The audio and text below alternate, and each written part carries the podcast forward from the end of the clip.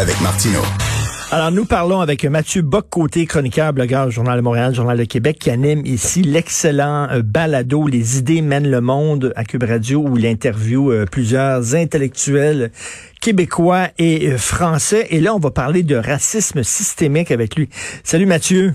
Bonjour. Hey, qu'est-ce que tu penses du 21 secondes de silence de Justin Trudeau? Est-ce que c'était voulu? Est-ce que c'était planifié? C'était un silence qui était lourd de sens? Ou alors il savait pas quoi répondre? Non, je, je crois, mon, c'est mon, c'est mon sentiment, c'est qu'il savait ce qu'il faisait, c'est-à-dire c'est un 21, c'est 21 secondes théâtrales. Hmm. C'est une manière d'éditorialiser par le silence, euh, assez efficace dans ben les circonstances. Euh, non, non, je, je trouve que là-dessus, Justin Trudeau a trouvé le moyen de, de dire sa vérité par le silence à ce qui se passe au président américain. C'est drôle, c'est la, la, meilleure chose qu'il a dite en carrière, c'est quand il a rien dit. Non, dans les, il était dans une situation un peu étonnante, c'est-à-dire le lien avec les, États-Unis, avec un président aussi erratique que Trump. Euh, on est quand même devant une personnalité singulière à la Maison Blanche. Euh, le, le, premier ministre du Canada peut pas entrer en, en, conflit ouvert. Donc, dans les circonstances, la mise en scène de ce silence était une forme d'éditorial assez efficace pour pour dire ce qu'il voulait dire. Alors, 4 juin, notez ça, les gens qui nous écoutent, le 4 juin 2020, euh, Mathieu Bocoté a dit quelque chose de positif sur Justin Trudeau. On note ça. Écoute, Mathieu, le, racisme systémique, supposément qui existe, parce qu'après après son fameux long silence, plutôt que parler de, la, situation aux États-Unis, ben non, il, il est retombé dans ses vieux réflexes, Justin Trudeau, l'autoflagellation, il existe du racisme systémique au Canada, etc. T'en penses quoi? Je trouve qu'on est dans une... Moi, ce qui m'embête avec tout ça, c'est le manque de rigueur dans les termes. C'est peut-être un souci d'intello, mais je crois qu'il n'est pas secondaire. Allons-y dans l'ordre. Est-ce qu'il y a du racisme au Canada? Eh ben absolument. Est-ce qu'il y en a au Québec? Euh, sans le moindre doute. Est-ce qu'il y a des individus racistes ici? Est-ce que dans les corps policiers? Est-ce que dans l'enseignement? Est-ce que partout, trop fait la liste, on va trouver des individus racistes, euh, des gens qui sont en position de pouvoir et qui, euh, qui ont des, des, des, attitudes, des préjugés? Mais évidemment, aucune société n'est immunisée contre la bêtise et contre le préjugé racial. Donc ça, ça va de soi. Mais la notion de racisme systémique ne parle pas de ça. La notion de racisme systémique nous dit euh, il y a un système qui, même s'il n'y a aucune intention raciste, produit des disparités euh, statistiques qui doivent être interprétées comme le signe donc d'un racisme systémique. Et, euh, et à partir de là, eh bien, on peut dire qu'on peut aboutir, c'est un peu la de thèse du racisme systémique.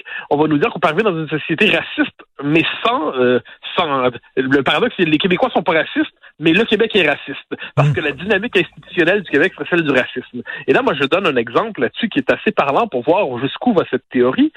C'est euh, la loi 21. La loi 21 est une loi à prétention universelle qui s'applique aux, euh, aux, protestants, aux catholiques, aux orthodoxes, aux juifs, aux musulmans, mais euh, ça, on se cachera pas que ça touche aussi particulièrement les religions qui exigent un, des signes religieux ostentatoires, ou à tout le moins qui prétendent mmh. l'exiger les femmes musulmanes dans ce cas-là, pour selon euh, quand on regarde le, débat qu'on a eu.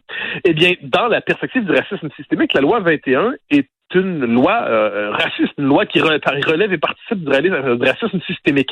Est-ce qu'on peut accéder et si et puis là c'est un autre un autre élément de ruse dans ce, ce débat, on nous dit euh, si vous vous opposez à la théorie du racisme systémique, vous versez dans le racisme systémique. Bon, ben alors là, on est, on est vraiment, on est pris dans une forme de piège théorique. Donc moi, je, je dis, l'enjeu en ce moment, est-ce qu'il y a des problèmes particuliers à telle ou telle communauté? Est-ce qu'on doit tenir compte de ces problèmes? Mais évidemment, mais personne dit le contraire.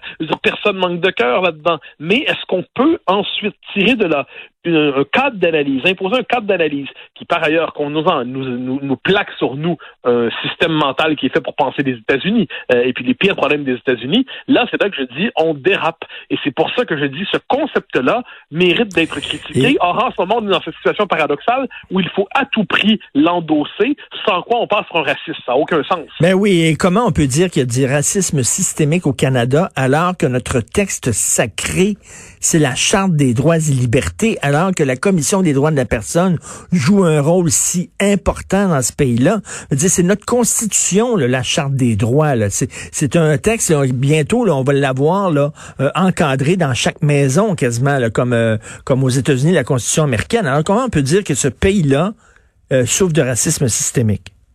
J'ajouterais une chose, c'est que le, Canada est un pays qui, par ailleurs, pousse à la ghettoisation des identités, euh, ça c'est un problème, qui pousse à la racialisation des appartenances, ça c'est un problème. Donc, il y, aurait des, critiques à faire sur la question de la gestion, ce qu'on appelle la gestion de la diversité au Canada.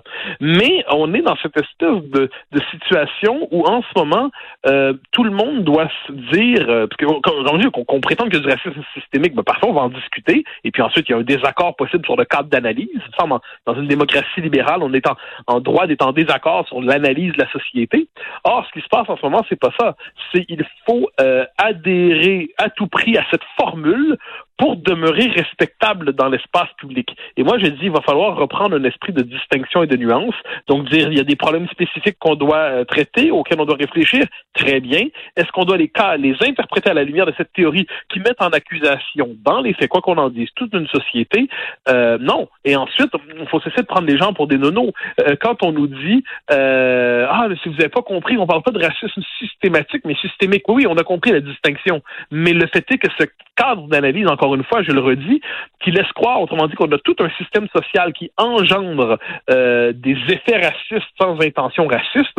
Ça, je dis un instant, il me semble qu'il faudrait avoir quelques prudences théoriques et intellectuelles avant d'embrasser cette théorie. Et pourquoi vouloir toujours, à tout prix, euh, appliquer la réalité américaine sur notre réalité? Ben, ça, je ne comprends pas. Les États-Unis, là, c'est un autre... C'est comme dire que la Suède ressemble à l'Espagne. C'est un autre pays avec une autre culture, une autre histoire, un autre héritage, mais à force de regarder les séries américaines, on se croit américain. Oui, ça, je pense que là, on touche le cœur du problème, c'est-à-dire l'histoire des États-Unis, c'est l'histoire de l'esclavage. C'est l'histoire de la ségrégation. C'est l'histoire d'un pays qui n'est jamais sorti de, cette, de, de, ces tensions raciales. C'est un pays où le racisme a été institutionnalisé, là, on s'entend. C'est un pays où, ça c'est le paradoxe, on a amené les Noirs de force aux États-Unis pour ensuite leur reprocher d'être là. Ça, c'est quand même le, le, point culminant du racisme mm. américain. Donc oui, il y a un racisme profond aux États-Unis qui marque l'histoire du pays, qui a fait des efforts pour en sortir de la guerre de sécession aux droits civiques. Il y a une longue histoire américaine pour chercher à transcender, dépasser ce péché originel, mais qui continue dans les faits de marquer la réalité du pays, sa sociologie. Les récents événements euh, en donnent une autre illustration.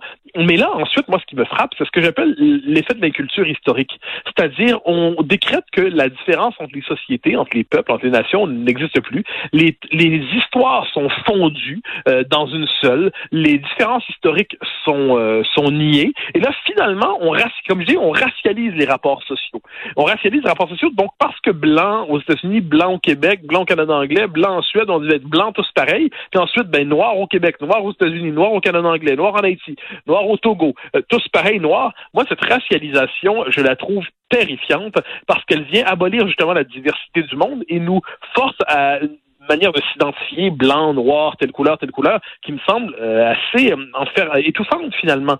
Et puis, je le redis, euh, à l'échelle nord-américaine, on peut dire que il y a euh, différentes situations, différentes manières de d'aborder la question du racisme. Je, même par rapport aux autochtones, faut le dire. Par exemple, les autochtones ont été victimes au Canada, oui, d'une forme de racisme institutionnel, sans le moindre doute. C'est la c'est la loi sur les Indiens, et ça, on peut en parler. Mais ensuite, on peut dire qu'au Québec, il y a eu une autre approche qui était portée essentiellement par René Lévesque, qui est dans la, reconnaissance des nations. Donc, faut tenir compte de la diversité des contextes, faut tenir compte de la diversité des histoires, et on ne peut pas plaquer l'histoire de l'Alabama sur celle du Québec. Et on nous dit quelquefois, oui, mais c'est pas, on peut pas se contenter d'être moins pire. En effet, mais c'est que c'est pas juste ça. C'est que c'est pas la même chose. Ça veut pas dire qu'il n'y a pas, je le redis, de racisme ici. Ça veut dire que c'est pas du tout la même histoire par rapport au racisme et que la notion de racisme systémique s'applique assez mal. Et c'est ce qui est bizarre en terminant, ce qui est très ironique. par exemple, les adversaires de la loi 21 vont nous dire, mais là, vous voulez là, appliquer la loi sur la laïcité française au Québec.